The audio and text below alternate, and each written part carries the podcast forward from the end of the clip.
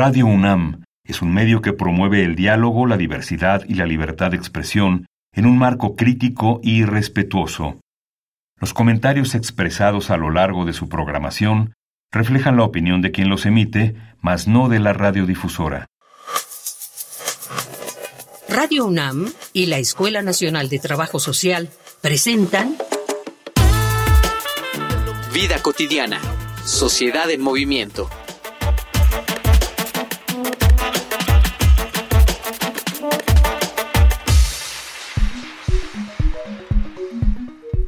Hay que tener cuidado. Cuando hablamos de las desventajas del sobrepeso y la obesidad, ¿estamos hablando de un tema de salud o de un prejuicio? La sociedad considera muy normal las burlas y el rechazo hacia los cuerpos con medidas grandes. Sin embargo, muchas de ellas poco tienen que ver con la salud. Si la sociedad rechazara del mismo modo otras prácticas que consideramos poco saludables, tendríamos el mismo rechazo por las bebidas alcohólicas, el tabaco, dormir hasta tarde o poco, el trabajo bajo presión o el consumo de azúcar. Pero aquí se trata de una cuestión meramente estética, y de una estética muy cuadrada, por cierto. Una persona con sobrepeso u obesidad es calificada de perezosa, apática, con problemas de alimentación y poca autoestima. ¿No suena todo esto a un prejuicio o a una respuesta natural a los mismos? Casi nunca nos detenemos a pensar que esta condición puede significar no la causa, sino la consecuencia de otros malestares, y no precisamente de salud, pues obedecen a factores económicos, educativos, psicológicos y emocionales. Hoy, en Vida Cotidiana, Sociedad en Movimiento, hablaremos sobre la estigmatización de la obesidad con la doctora Verónica Vázquez Velázquez, presidenta de la Sociedad Civil Obesidades profesora de la UNAM, del Instituto Nacional de Ciencias Médicas y Nutrición Salvador Subirán y la Universidad La Salle.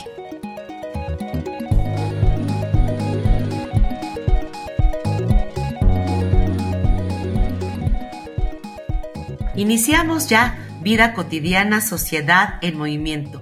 Soy Ángeles Casillas, agradeciendo como siempre que nos sintonicen. Ya escucharon ustedes en la presentación de esta emisión Hoy vamos a platicar de un tema que me parece que es como de los más recurrentes al inicio de año. Entre los diferentes propósitos que nos marcamos, por supuesto, que está el bajar de peso por diferentes medios. Entonces, hablando de este peso ideal, también tenemos que reconocerlo, pueden darse algunos estigmas. De eso vamos a platicar, pero antes, por favor, anoten las diferentes formas de comunicación con el programa. Facebook, Escuela Nacional de Trabajo Social, ENTS, UNAM. Twitter, arroba ENTS, UNAM Oficial. Instagram, ENTS, UNAM Oficial. Para platicar de este importantísimo tema nos acompaña la doctora Verónica Vázquez. Doctora, bonita tarde. Gracias por estar en cabina virtual. Hola, muchas gracias. Al contrario, gracias por la invitación. ¿Te parece si empezamos por definir qué es esto que llamamos y que conocemos todos como obesidad y sobre todo cómo diferenciarla de este término de sobrepeso que muchas personas no tenemos como que la diferencia muy clara? Con ello vamos a iniciar. Claro que sí, Ángeles. Mira, la obesidad actualmente está reconocida como una enfermedad crónica y es una enfermedad compleja y multifactorial. ¿Cómo la definimos? Bueno, es cuando existe un exceso de grasa corporal, pero también es cuando existe un mal funcionamiento de esa grasa corporal que termina impactando en nuestra salud, que puede aumentar el riesgo de complicaciones a largo plazo y que también puede reducir la esperanza de vida. ¿Cómo la hemos definido? Bueno, hemos utilizado eh, durante muchísimos años el peso y la estatura para definir eh, el índice de masa corporal que se obtiene dividiendo el peso sobre la estatura al cuadrado. Sin embargo, este, esta medida del índice de masa corporal, a pesar de que es la más utilizada y que es la que define si una persona tiene sobrepeso u obesidad, tenemos que tener claro que la grasa corporal es lo que define la enfermedad. No sé si me explico. Entonces es una medida indirecta el peso para establecer si alguien tiene sobrepeso u obesidad. Particularmente el índice de masa corporal, como te comenté, es quien nos puede decir si tengo por arriba de 25, tengo sobrepeso, pero si ya tengo por arriba de 30, quiere decir que ya tengo obesidad. Pero el diagnóstico, Ángeles, es muy importante aclarar. El diagnóstico lo tiene que hacer un médico porque va a revisar justamente si este peso que yo tengo, esta grasa corporal que yo tengo, ya tiene un impacto en mi salud y ya puede generarme otras complicaciones médicas, psicológicas y obviamente reducir lo que mencioné, la esperanza de vida. Quiere decir entonces que clínicamente hablando, este marcador del 5% que tú nos dices hace la diferencia entre obesidad y sobrepeso, por lo menos hablando del indicador. Absolutamente sí, o sea, arriba de tener, imagínate, para que la gente lo pueda calcular, seguramente muchos lo saben calcular, tienen que dividir su peso en kilos sobre su estatura en metros al cuadrado, la estatura al cuadrado. Eso nos va a dar un valor, ¿sí? Si nos da por arriba de 25, entonces tenemos sobrepeso. Pero si ese valor es arriba de 30, tenemos obesidad y hay distintas clases de obesidad o grados. Pero ¿qué importa? es importante decir esto, no es una enfermedad como tal que se diagnostique a simple vista, que aparentemente uno podría decir, pero qué sencillo es, ¿no? Diagnosticar la obesidad. Yo nada más veo a alguien y digo, ah, claro, que tiene sobrepeso, tiene obesidad. El problema es que lo que hoy entendemos como obesidad no es nada más dependiente del peso que tenga una persona, sino también de cómo funciona su grasa corporal. ¿Sí? Puede ser que sea por exceso de grasa corporal, pero también puede ser que tenga obesidad porque su grasa no funciona de manera normal. Y entonces, a simple vista, eso no lo podemos definir, ¿estás de acuerdo? Tiene que haber una evaluación clínica detrás para poder diagnosticar y obviamente tratar el problema de la obesidad. Tu mensaje es ir más allá de, lo, de la apariencia y del indicador. Implica ver todas estas el mal funcionamiento que va causando nuestro organismo. Fíjate, me sorprende mucho eh, en tu primera explicación el que lo consideremos como una enfermedad crónica. E, e, eso ya rebasa las cuestiones que muchas personas consideramos como que eh, los estándares de estética, ¿estamos? Estamos totalmente de acuerdo. Y te voy a decir por qué es muy importante que la gente lo pueda empezar a reconocer. Más allá de ser una sentencia de muerte, todos hemos tenido oportunidad seguramente de conocer a alguien con sobrepeso, con obesidad, con diabetes, con cáncer, con hipertensión, y todos estamos conscientes de que las personas que viven con una enfermedad crónica necesitan un tratamiento a largo plazo de por vida. Bueno, pues la obesidad requiere esto mismo. Y el problema es que muchas veces, como no se vive como una enfermedad, no se, no se diagnostica, no se no se reconoce como enfermedad, la gente piensa que el tratamiento es nada más hacer dieta y ejercicio un tiempo, bajas de peso y entonces ya te quitas el problema, entre comillas, te quitas el problema. Pero vamos a recordar que eh, existen diferentes causas de la obesidad y diferentes factores que también hacen que sea tan difícil seguir perdiendo peso o mantener lo que la gente pierde de peso o mantener la salud. Es por eso que el tratamiento de la obesidad no es temporal, no es hacer una dieta un ratito, un tiempo, no es quitarme el pan y con eso lo bajo, no es hacer ejercicio porque porque hay gente con obesidad que dice, perdón, pero yo toda mi vida he hecho ejercicio, ¿qué me dices? ¿Cómo me dices que tengo que hacer ejercicios y yo es lo que he hecho toda mi vida? Me explico, entonces las causas de la obesidad y el tratamiento tienen que ir acompañado de obviamente un reconocimiento de qué está pasando particularmente en esta persona, porque es tan tan compleja y tan heterogénea que ninguno va a tener un tratamiento igual. Y que por supuesto que todos van a requerir una observación de qué pasa en sus vidas, cómo, cómo viven, cómo han crecido, de la genética, de factores biológicos, psicológicos, sociales, del estigma también, que ahorita vamos a hablar un poquito más de eso, del acceso a servicios de salud. Es decir, no se trata igual en todos. No puede ser que me trates a mí igual que a otra persona si yo nada más he subido a partir de, por ejemplo, en mi edad adulta y alguien nació con sobrepeso, me explico, no puede ser igual, por lo tanto, el tratamiento requiere de una identificación clara de cuáles son los factores que hicieron que una persona desarrollara esta enfermedad. Muy clara, muy clara esta explicación que nos das y el mensaje que de alguna manera transmites, ¿no? De reconocer esta enfermedad, de este, asumirla como, como tal. Vamos a abonar con algunos datos vinculados con esta temática, algunos datos estadísticos que nos prepara producción. Vamos a escuchar una infografía social. Infografía social. Hoy en día, una de las discriminaciones más aceptadas y normalizadas por la sociedad es el rechazo a las personas con sobrepeso u obesidad. Esto se debe a los estereotipos sociales y prejuicios hacia personas que presentan esta condición y que pueden ir acompañados de distintos tipos de violencia, física, psicológica e incluso económica. De acuerdo con datos de la Federación Mundial de la Obesidad, en 2022, México ocupó el quinto lugar en obesidad del continente americano. Se estima que el país tiene 21 millones de mujeres que padecen obesidad y 15 millones de hombres.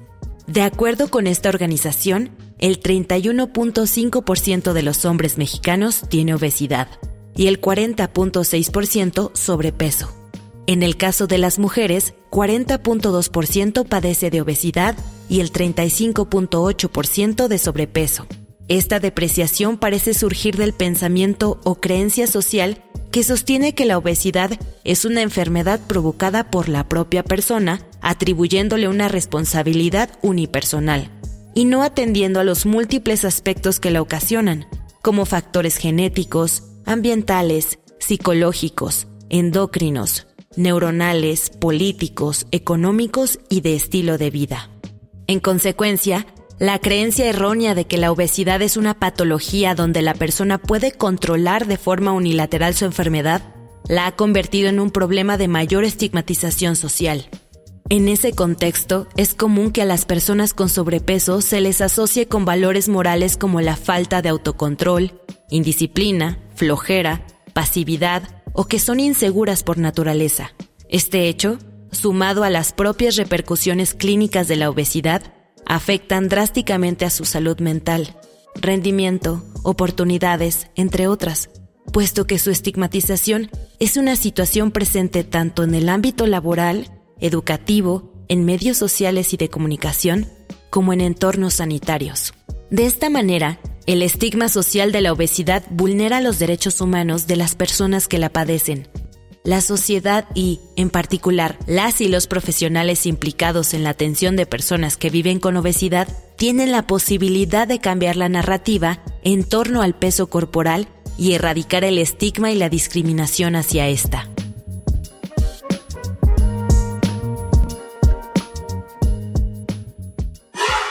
Doctora Verónica, Además de los factores que ya sabemos, ¿no? Eh, una mala alimentación, eh, sedentarismo. Eh, tú decías que la obesidad es multifactorial. ¿Qué otros factores que normalmente las personas, la población en general, no reconocemos, pero que están involucrados en que se genere o detone esta obesidad?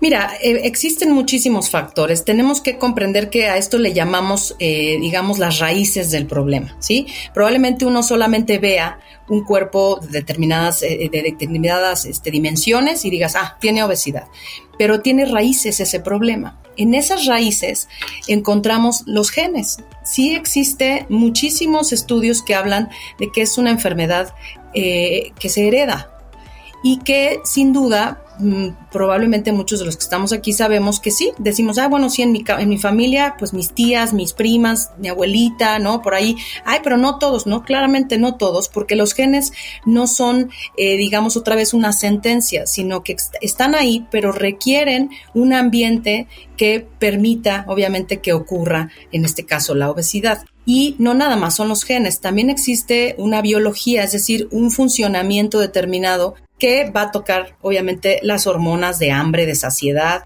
la acumulación de grasa, en qué parte acumulamos grasa, también cuánto gasto eh, eh, de, energía tenemos en reposo, en movimiento, cuánta masa muscular tenemos. Todas estas, estas cuestiones fisiológicas, biológicas también van a establecer y van a definir cómo me comporto. Por ejemplo, podemos decir, es que hay una persona que es que todo el día come, bueno, probablemente haya factores biológicos que determinen que esa persona tenga más hambre que otra. Y eso no está en su voluntad. Pero sí, claro, pero es que come mucho, claro, porque existen factores biológicos que determinan ciertas conductas. O, ay, fíjate que yo hago muchísimo ejercicio y tengo una prima que no hace nada y ella es delgadísima y yo hago muchísimo ejercicio, claro, porque tu gasto energético, tu biología, tu genética, tu espacio, tu sociedad, tus factores psicológicos no son los mismos que ella. Entonces, todo lo que tiene que ver con consumo de alimentos y con actividad física también está determinado por cuestiones biológicas, pero también está, está determinado por aspectos psicológicos, por ejemplo. Es decir, una persona dentro de las raíces, la salud mental también está ahí, ¿no? Es una persona puede ser que aprendió a, quererse, entre comillas, ¿no? A darse amor a través de los alimentos, ¿no? Y así aprendió porque así le enseñaron también en su casa. Entonces también aspectos psicológicos pueden determinar una forma en la que me vinculo con, con la comida, pero también puede ser que en mi casa nadie hace ejercicio. Entonces yo de dónde voy a salir, ¿no? Al, atleta de alto rendimiento. De igual forma, existen aspectos psicológicos de a mí no me gusta el ejercicio, a mí no me enseñaron, yo me lastimo cada que hago ejercicio y eso va cambiando nuestras conductas. Pero también se sabe que hay otros factores menos conocidos, como puede ser algunos acontecimientos de vida y los acontecimientos de vida, sobre todo en la infancia, que pueden determinar que una persona desarrolle obesidad, que son principalmente algunos que pueden generar ciertos traumas.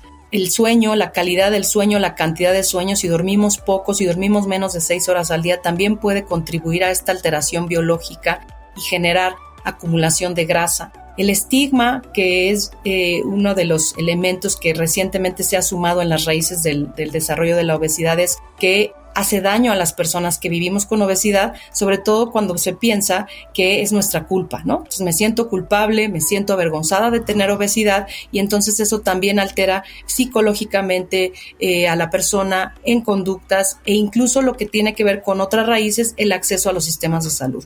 Probablemente no todos tengan acceso a acudir a un médico que pueda diagnosticar y tratar la obesidad, el sobrepeso, o probablemente algunos piensen que no es necesario, que solamente tienen que echarle ganas. Y, así con los años puede seguir ganando peso sin acudir al médico, pero a veces hay algunos que no acuden justamente por haber tenido malas experiencias en los consultorios médicos, ¿no? maltrato, eh, comentarios negativos, y eso también está dentro de las raíces de la, de la propia enfermedad. Fíjate que ahorita que nos compartes todos estos, digamos, ámbitos donde se ve reflejado eh, una cuestión de salud, cómo se ve eh, afectada tu salud mental con relación a esta culpabilidad. Vamos a platicar un poquito más acerca de, este estigma. ¿Cómo lo has visto tú reflejado en, personas que, tienen obesidad? ¿Cómo, cómo, cómo expresan estas experiencias de, vivencia, ¿no? Eh, eh, afectaciones psicológicas, físicas, económicas. Mira, hay muchísimas formas. La verdad es que el estigma, el estigma que es, es, una devaluación social que se hace de las personas por una característica que asumimos que los hace inferiores o que los hace eh, como alguien que, digamos, un poco, lamentablemente lo que se dice es como despreciables porque tienen ciertas características. Eso es el estigma. Pero el estigma se deriva de los prejuicios o estereotipos que se generan alrededor, particularmente estamos hablando de obesidad, alrededor del peso de una persona. Es decir, tener ciertas ideas sesgadas de que las personas con obesidad son personas flojas, son personas que no se ven bien, son personas que no son responsables, que no tienen voluntad, que no puedes confiar en ellos, que están así porque no se quieren o porque no le echan ganas. Y además esto a veces se ha interiorizado. Quiere decir que las mismas personas que vivimos con obesidad también nos lo hemos creído. Decimos, sí, pues la verdad es que sí, yo soy muy floja, este, yo no me veo bien con un traje de baño, yo no debería de buscar atención porque obviamente estoy quitándole la oportunidad a otras personas que sí quieren estar bien y yo no quiero. Es decir, empiezan a creérselo, ¿no? Empiezan a creer que realmente tienen que ser devaluadas por, por su peso. Entonces, pues en realidad hay, muchísimas formas en las que las personas han, han vivido este, esta señalización, ¿no? Esta, esta devaluación social que es el estigma y que debemos saber que efectivamente es una situación estresante Vivir, vivir señalado por, por una característica física no es nada fácil y se reconoce como una situación estresante. ¿Y qué genera esto? Pues puede generar un estrés crónico, finalmente, puede generar también depresión, ansiedad, baja autoestima, incluso pensamientos o actos suicidas. Las personas que, que, que viven con obesidad y han sido señaladas y criticadas, han recibido burlas, eh, dicen que justamente lo que termina ocurriendo es que lo que menos quieren es salir entonces eso también termina generando un círculo vicioso. El aislamiento eh, también va generando una serie de situaciones que empiezan a aislar justamente a la persona, no solamente de la sociedad, sino también incluso de poder ir a hablar con un médico sobre el tema por el temor de que los regañen, de que los señalen otra vez de que no han hecho lo suficiente. ¿Qué pasa con esto? Lo que pasa es que además eh, todos, todos aquí sabemos muy bien que puede ser que una persona que se sienta mal también busque la comida como, como, como un confort, pero eso no solo le pasa a las personas con obesidad, pero imagínense en una persona que vive con obesidad que además tenga algunas conductas alimentarias como tener algún tipo de atracón o buscar alguna práctica inapropiada, el consumo de algunos medicamentos que no son aprobados por los médicos, pero con tal de perder peso, eh, o sea, la conducta termina, termina afectándose y, y finalmente esto se vuelve un círculo vicioso. La persona puede ganar otra vez más peso a partir simplemente de haber sido señalado y de nuevo se vuelve a culpar a la persona que vive con obesidad cuando en realidad es una sociedad que desconoce todo lo que pasa detrás, desconoce que es una enfermedad y desconoce cómo funciona y se les hace muy fácil simplemente decir haz dieta y ejercicio, eh, quiérete, eh, pon de tu parte, nos tienes preocupados, etcétera, y la persona sentirse cada vez peor porque en realidad es una enfermedad que no depende enteramente de la voluntad de una persona. Nadie elige tener obesidad. ¿Cuántas afectaciones, cuánto impacta todos los ámbitos de nuestra vida? Vamos a escuchar algunos testimonios del público acerca de algunas experiencias vinculadas con este señalamiento. Vamos a Voces en Movimiento. Voces en Movimiento. Hola, ¿qué tal? Soy Magali, tengo 35 años.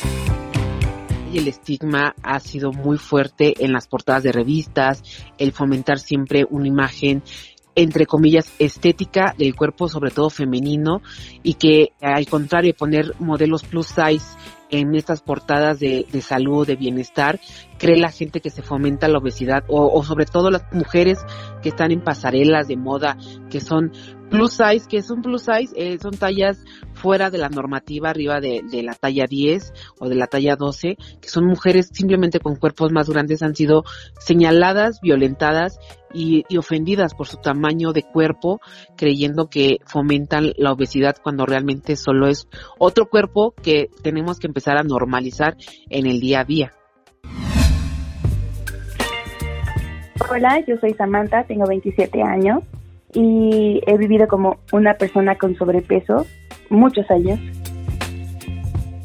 Podemos empezar desde casa y desde nosotros mismos, no culparnos por cómo sube nuestro cuerpo, ya sea por cualquier situación, porque subir de peso no solo es comer de más, muchas veces es hormonal, muchas veces es genético y muchas veces es sin darse cuenta. Y creo que desde uno viéndose al espejo sin juzgar qué tanto has subido de peso, o a lo mejor lo notas, ¿no? Pero desde ese momento el no culparte y no sentirte mal por eso puede ser un poco difícil porque pues estamos rodeados de esta idea de que ser gordo está mal. Entonces creo que viene desde nosotros aceptarnos y abrazar el cuerpo que tenemos el día de hoy.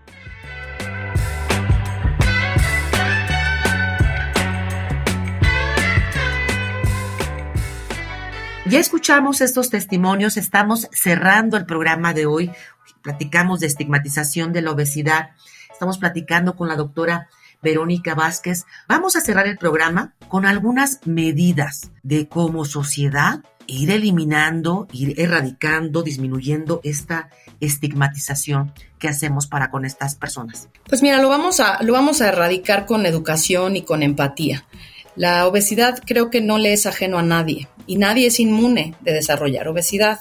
El ser empáticos es, es, una, es, es muy importante, sobre todo por lo que decía, saber que el, mi, mi comentario, mi chiste puede dañar a la persona, incluso puede enfermar más a la persona. Creo que con eso por ahí, podríamos empezar muchos, ¿no? Hacer conciencia de lo que nosotros hemos hecho o dicho o pensado respecto a las personas que vivimos con obesidad. Por supuesto que, vale mucho la pena el que eh, brindemos educación. Nosotros hemos, hemos creado una sociedad civil que es obesidades, que brinda educación a la población, independientemente de que vivan o no con obesidad, pero esta educación tiene que ser basada en evidencia y tenemos que trabajar todos por reconocerla como enfermedad, pero les repito, no como una sentencia, sino para que la las personas que viven con ella se acerquen a un profesional de la salud capacitado, ¿no? Y a nivel, a nivel eh, sociedad, si yo conozco a alguien que, que, vive con obesidad, mi comentario, mi preocupación, creo que es válida, ¿no? Es válido decir estoy preocupado, pero también es válido acercarnos y, y preguntar qué necesita la persona. ¿sí? Más que asumir que lo que necesitan es perder peso. Probablemente necesiten hablar de este tema, sentirse con la confianza de acercarse a un médico o a una mamá o a un amigo y poder compartir lo que es vivir con una enfermedad crónica, ¿no? Y sin duda esto, la educación y la empatía, es algo que nos va a tomar mucho tiempo, Ángeles, pero, pero creo que, creo que todos podemos, podemos sumar todos los días, como digo, revisando nuestros prejuicios, nuestras actitudes, cambiando la manera en cómo nos aproximamos, cuidando nuestro lenguaje y siempre pedirle a las personas que viven con obesidad que caminen con la frente en alto no tienen por qué sentirse avergonzados por, por vivir en un cuerpo grande o por vivir con una enfermedad crónica, porque nadie con diabetes, nadie con cáncer, con hipertensión va por la vida escondiéndose. Yo estoy convencida que de verdad con este programa, por lo menos a mí, y creo que a muchas personas que nos están escuchando, nos has cambiado la manera en la que, en la, que la observábamos y sobre todo la asumíamos. Hay, hay algo serio, es algo que, que nos afecta y que nos involucra como, como sociedad. Tú decías que, y con eso podemos cerrar, han mm, organizado, ya está funcionando una sociedad civil, obesidades, ¿Puedes compartirnos algunos datos de contacto, algunos medios de, comunicación? Sí, claro que sí. Eh, cualquier persona puede sumarse a obesidades. Eh, pueden encontrarnos en la página obesidades.org, pueden encontrarnos en redes sociales como obesidades-mx. Ahí podrán encontrar muchísima información. Obviamente nuestra, nuestra postura es generar conciencia a través de campañas, a través de estas, de estas comunicaciones científicas. También hicimos un localizador de profesionales de la salud capacitados en, tratar a, personas que viven con obesidad y vamos a tener muchísimas más actividades tanto para personas, para, para, para familias, para profesionales de la salud, porque es muy importante también que nosotros como profesionales de la salud otorguemos un trato digno, un trato respetuoso y sobre todo basado en evidencia para cambiar la manera en la que se ha tratado esta enfermedad, invitarlos a todos a sumarse, a, cambiar la narrativa alrededor de la obesidad y de verdad agradezco mucho que la UNAM, mi alma mater, este, me haya permitido estar aquí con todos ustedes.